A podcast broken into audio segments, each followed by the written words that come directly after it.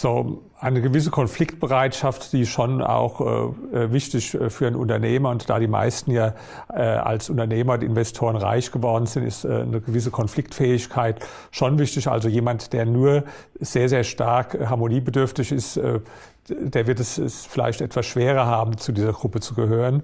Aber das Vorurteil, dass jetzt die reichen und superreichen Menschen wären mit einem besonders fiesen oder skrupellosen äh, Charakter, ja, ähm, das würde ich, äh, da, da sehe ich keine Basis dafür, weil ich glaube, diese Menschen, die gibt es in allen Einkommenskategorien, in allen Gesellschaftsgruppen.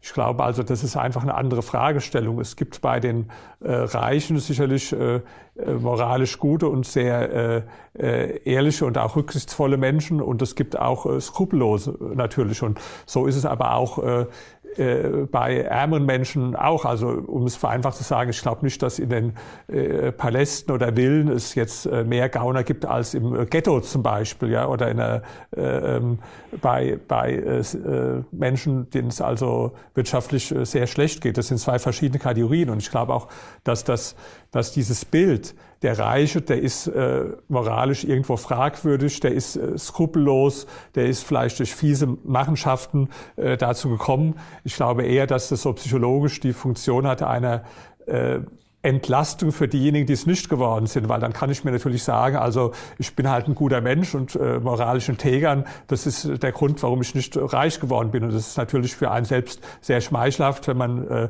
das als Grund anführt und nicht vielleicht eingestehen muss, der andere, der hat vielleicht einfach bessere Ideen gehabt. Also wenn man mal fragt, ich rede jetzt mal nicht von den Leuten in meiner Arbeit, sondern die auch äh, von den Menschen, die äh, bekannt sind dafür, dass sie superreich geworden sind. Also nehmen Sie einen Steve Jobs, ist er jetzt durch besondere Skrupellosigkeit oder weil er gute Ideen hat reich geworden? Nehmen Sie einen Bill Gates, ist er jetzt reich geworden, weil es ein besonders fieser Typ ist oder ist er reich geworden, weil er besonders gute Ideen hat? Oder nehmen Sie den Jeff Bezos von Amazon, ist er reich, weil er besonders tolle Ideen hatte oder ist er reich, weil er ein besonders äh, fieser Typ ist? Also ich glaube, die Frage, die erübt sich eigentlich, diese Leute sind überwiegend reich geworden, weil sie besonders äh, gute Ideen hatten und die Ideen umgesetzt haben.